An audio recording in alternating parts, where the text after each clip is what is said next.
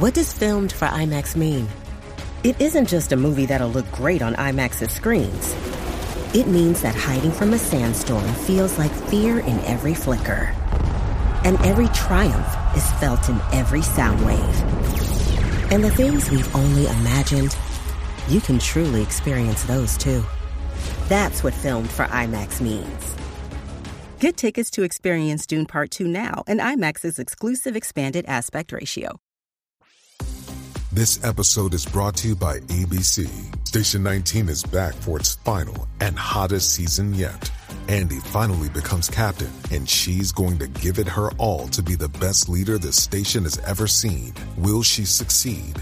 Get ready for fiery new romances and high adrenaline rescues. Watch the Station 19 season premiere tonight at a new time, 10, 9 central on ABC and stream on Hulu.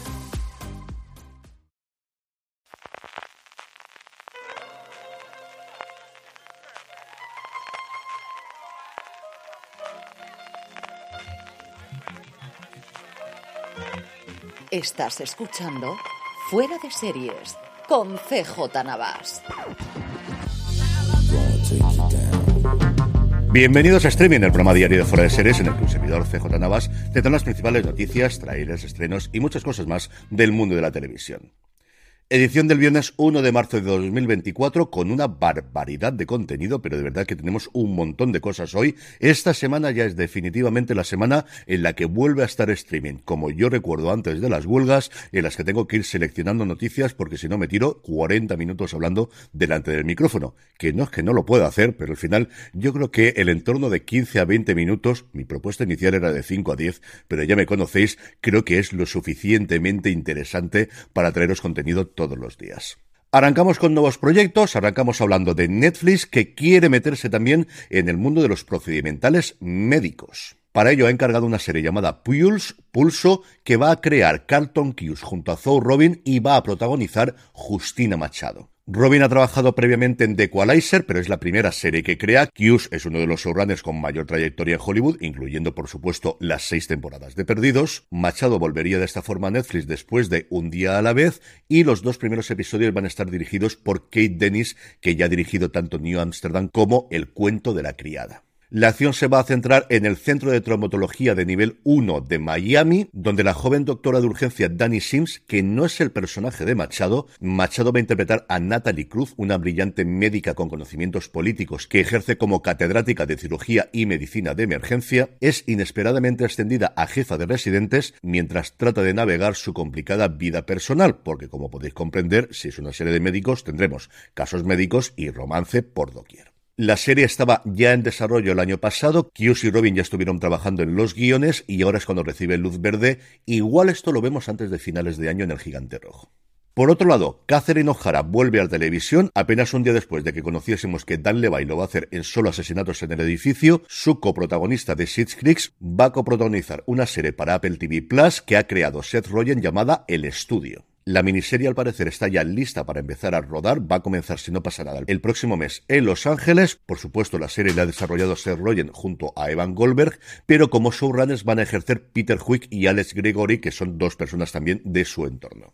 La serie girará en torno a un estudio cinematográfico de Hollywood que lucha por sobrevivir en un mundo donde cada vez es más difícil equilibrar el arte y el comercio. Nada trascendido a día de hoy sobre los personajes, no sabemos si son personas del estudio, si algunos de ellos, por ejemplo, Catherine O'Hara puede hacer una de las grandes estrellas que haya trabajado anteriormente para el mismo, pero muchas, muchas ganas de ver esta comedia, que ya sabéis que a mí todo lo que sea el trasfondo de Hollywood, el trasfondo en general de cualquier profesión, de cualquier trabajo, es algo que siempre me gusta. Si además pone la pasta Apple TV Plus, si te la crea Seth Rogen y tienes a Catherine O'Hara, pues con más razón todavía. En el apartado de fichajes, Death by Lightning, el nuevo drama histórico para Netflix de los creadores de Juego de Tronos, Benny of que gira alrededor del ascenso político y muerte casi inmediata del presidente de los Estados Unidos, James Garfield, a manos de uno de sus grandes admiradores, Charles Guiteau, y cuyos protagonistas ya conocíamos son ni más ni menos que Matthew McFadden en el primer gran papel después de Succession y Michael Shannon que va a interpretar a Garfield. Pues bien, dos fichajes y qué dos fichajes para la serie, ni más ni menos que Betty Gilpin y Nico Ferman. Gilpin interpretará a la exmujer en el momento en el que es presidente de Garfield, Craig Garfield,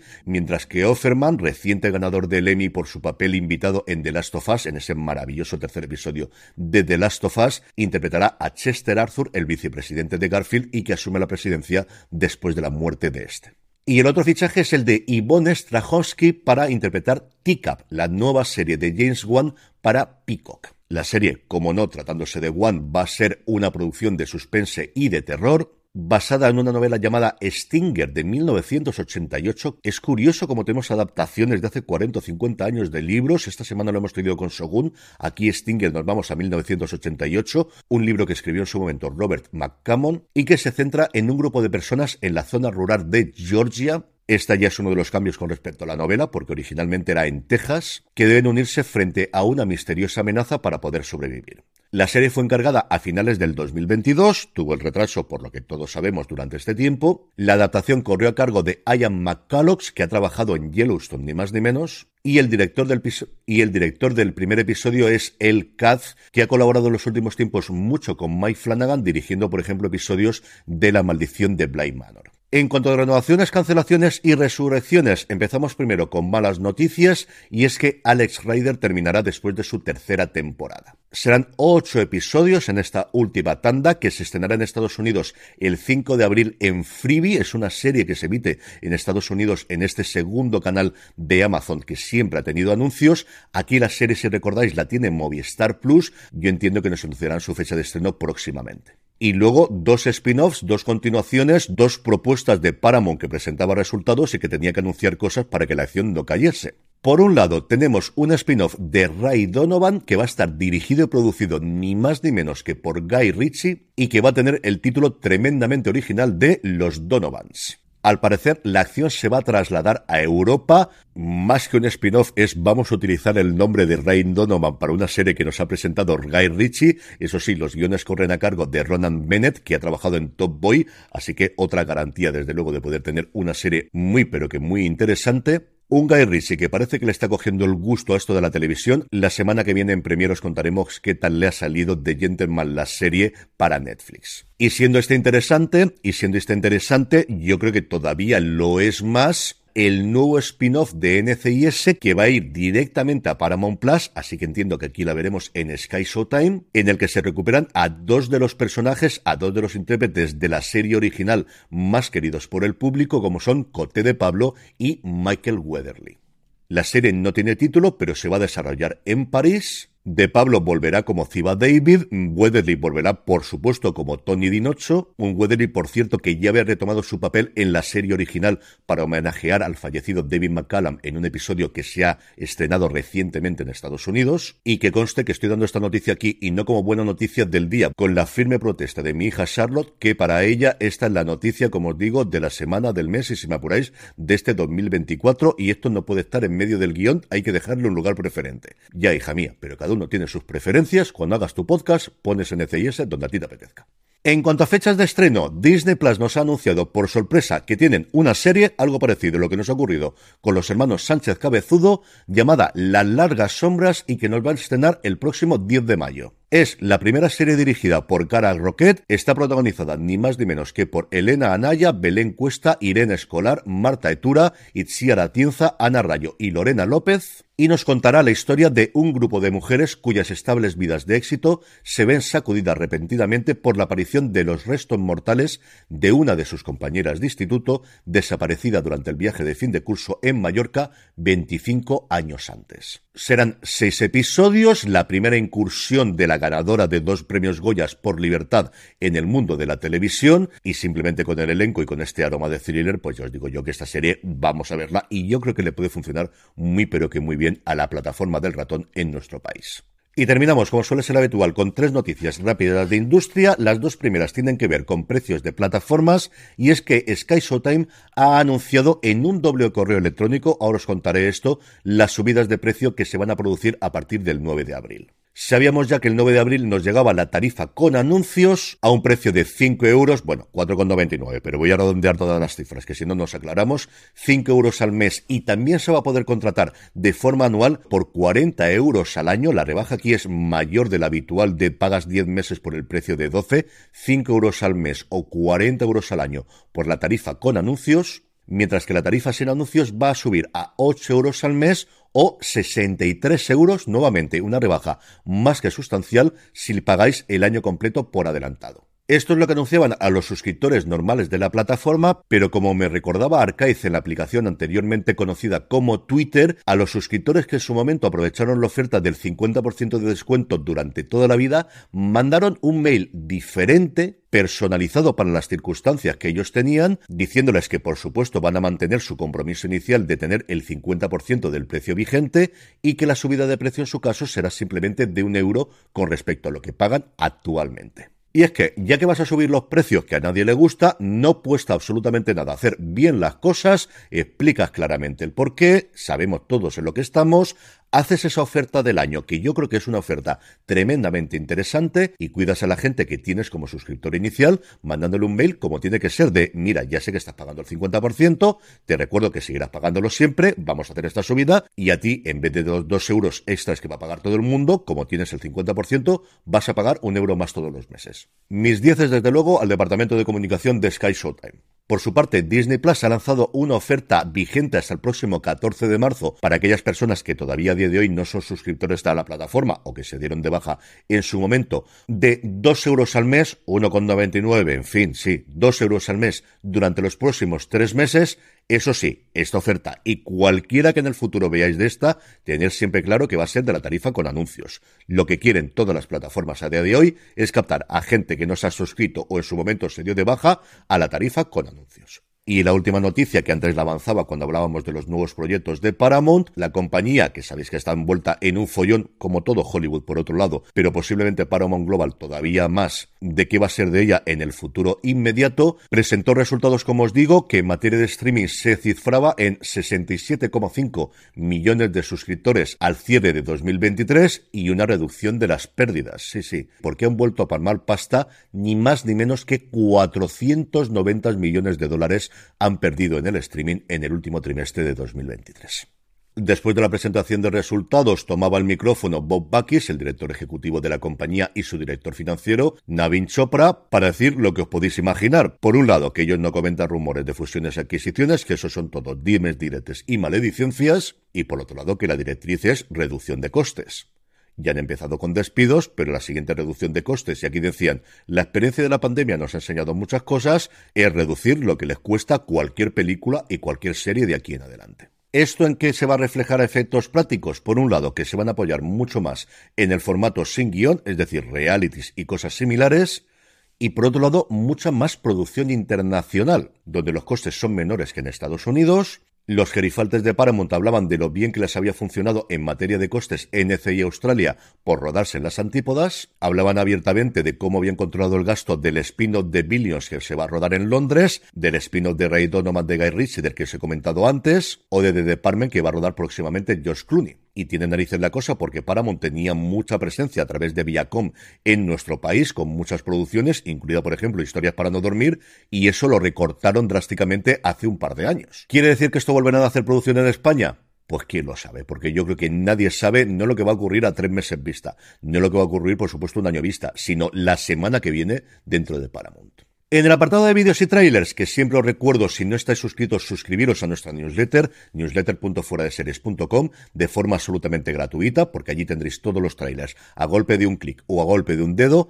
Netflix ha desvelado ya el tráiler de Mano de Hierro, su nueva película española que se estrenará el próximo 15 de marzo. Este thriller, creado por Luis Quílez, se desarrolla en el puerto de Barcelona, y tiene un elenco absolutamente espectacular, como ya os recordé hace una semana, Eduard Fernández, Chino Darín, Jaime Lorente, Natalia de Morina, Sergi López o Enrique Auker. Por su parte, Hulu ha mostrado un avance, un pequeño sneak peek de Shogun. Si todavía no habéis visto la serie, hablamos largo y tendido de ella en Premiere, que hoy mismo tendréis disponible en vuestro reproductor de podcast. Y por supuesto, si nos queréis ver las caras a Juan Francisco Belloni y a mí en youtube.com barra fuera de series. Y Prime Video ha lanzado un detrás de las cámaras de su gran estreno de esta semana y de su gran estreno de principios de año en nuestro país, Reina Roja, y no, no, no es un making of pequeñito, son más de 20 minutos. Y vamos ya con los estrenos del fin de semana, pero antes de seguir, permitidme que dé las gracias a AXN porque este mes de marzo vuelven tus series favoritas a AXN. Y vuelven empezando por este mismo martes día 5 a partir de las 22.50 horas con el regreso de Doc. Esta tercera temporada comienza con un Doctor Fanti que empieza a recuperar recuerdos del pasado claves para reconstruir su memoria. Recuerda, el próximo martes 5 a las 22.50 horas vuelve Doc a AXN. Hoy viernes 1 de marzo, Netflix estrena la cuarta temporada de Blood and Water y también una película que no he hablado esta semana en Premiere porque la teníamos cargadísima y porque no he podido terminar de verla, llamada El astronauta, pero por lo que he visto, vedla. Buscado un hueco este fin de semana y creo que es de esas películas que ganan mucho si no sabéis nada sobre ella. Sí, es Adam Sandler, pero no es el Adam Sandler cómico, es el Adam Sandler dramático que hemos visto en muchas producciones recientemente, una historia de ciencia ficción, una tierra alternativa y no os digo nada más. Si os gusta la ciencia ficción y os gusta Dan Sander, también va a ser un plus poneros a ver El astronauta en Netflix. Por su parte, Apple TV Plus estrena una comedia británica absolutamente descacharante llamada Las aventuras completamente inventadas de Dick Turpin, una de esas series que si no la paráis cuatro veces como mínimo de las carcajadas no es una comedia ni un humor para vosotros. Y Pluto TV, sí, sí, Pluto TV va a estrenar In Bloom, una antología de cortometrajes que explora las narrativas de género. El sábado 2 de marzo no tenemos estrenos, pero sí el domingo 3 que tendremos Policías con Carácter en calle 13, la séptima temporada de Comida para Phil, de la que sin ningún género de dudas hablaremos la semana que viene Juan y yo, y la tarde del domingo el siguiente evento en directo del Gigante Rojo, el Slam de Netflix, con ese plato fuerte que es el enfrentamiento entre Rafa Nadal y Carlitos Alcaraz. Y por supuesto, como hoy es viernes, hacemos lo que toca todos los viernes, que es repasar el top 10 de beta series. Ya sabéis que Beta Series es la comunidad creada por y para los fans de las series, con la que podrás estar al día de los últimos estrenos gracias a su calendario con alertas personalizadas. No lo dudes y regístrate de forma totalmente gratuita en betaseries.com, disfrutando de las ventajas de formar parte de la comunidad en la página web y en la app. Un top 10 que esta semana tiene una única entrada, la que todos os podéis imaginar, pero que comenzamos con el puesto número 10, Percy Jackson y los dioses del Olimpo. En el 9, desciende hasta el 9, Machos Alfa. Es que al final las series de Netflix duran lo que duran en los rankings porque todo el mundo las ve de golpe. En el 8, recupera puestos Berlín. En el 7, The Lazarus Project. En el 6, Mr. and Mrs. Smith. En el 5, Constelación. En el 4, Historial Criminal o Criminal Record, mientras deshojamos la margarita de si tenemos o no una segunda temporada. En el 3, la entrada, la novedad que todos esperábamos, Avatar, la leyenda de Ang. Y arriba, exactamente igual que la semana pasada. Repite en el puesto número 2 Los Amos del Aire y repite en el 1 Halo. Y antes de ir con la despedida de hoy, vamos con la buena noticia del día y es que sí, por fin, por fin, por fin, vamos a tener una adaptación de Neuromante.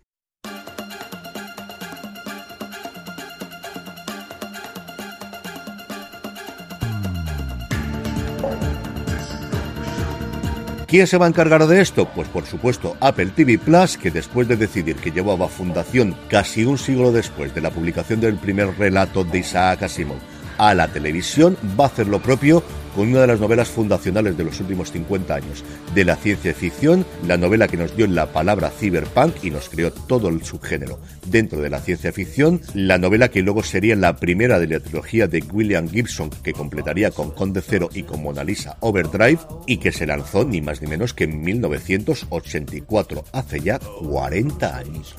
Yo he perdido de cuenta la cantidad de veces que ha estado en desarrollo, primero como película y posteriormente con miniserie, pero parece que ahora sí, que Apple tiene el dinero, que Apple tiene la convicción de adaptar estos grandes clásicos de la ciencia ficción y se lo ha encargado ni más ni menos que a Graham Roland, el creador de Dark Wings, esa maravillosa serie que se ve mucho menos de lo que debería porque está en AMC Plus, y a J. de Dillard, que trabajó en la nueva versión de The Twilight Zone, que en general tengo que reconocer que fue decepcionante, pero tenía episodios muy pero que muy buenos, un Roland que va a ejercer como showrunner, un Dillard que va a dirigir el piloto en una producción de nuevo de Skydance Televisión, que es la productora detrás de Fundación, detrás del Premio de tu Vida y detrás de la nueva comedia que aún no tiene título, que va a protagonizar para la plataforma de la manzana Matthew McConaughey y Woody Harrelson. De Neuromante poquita cosa os puedo aportar. Yo leí la novela hace muchísimo tiempo, es uno de los grandes clásicos incunables. Al nivel de fundación, al nivel de Dune, por hablar de dos adaptaciones recientes, pues posiblemente sí, y sobre todo para la gente de mi generación o con 10 años más, los que estamos en el entorno de los 45 55 años a día de hoy, una obra tremendamente influyente de lo que nos mostraba un futuro tecnológico que más o menos estamos empezando a vislumbrar en las últimas décadas. Y además de todo esto, y ahora ya a nivel personal, sirvió como inspiración para uno de mis discos favoritos de siempre, el llamado precisamente Cyberpunk que hizo Billy Idol, que yo sé que aquí estoy en la minoría. Fue un disco que odió la crítica, está en un montón de listas de los peores discos conceptuales, de los peores discos de rock de la época de los 90, me da exactamente igual. Es una absoluta y total obra maestra. Poneros el disco completo, escuchad atentamente las letras, es un disco absolutamente maravilloso, el Cyberpunk de Billy Idol. Y ahora ya sí, vamos con la despedida de hoy que corre a cargo de Eloísa León.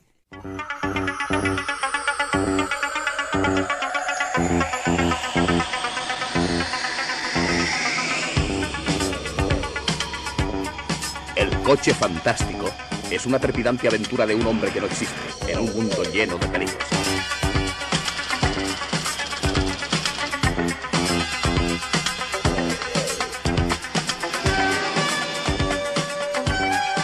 Michael Knight, un joven solitario embarcado en una cruzada para salvar la causa de los inocentes, los indefensos, los débiles, dentro de un mundo de criminales que operan al margen de la ley.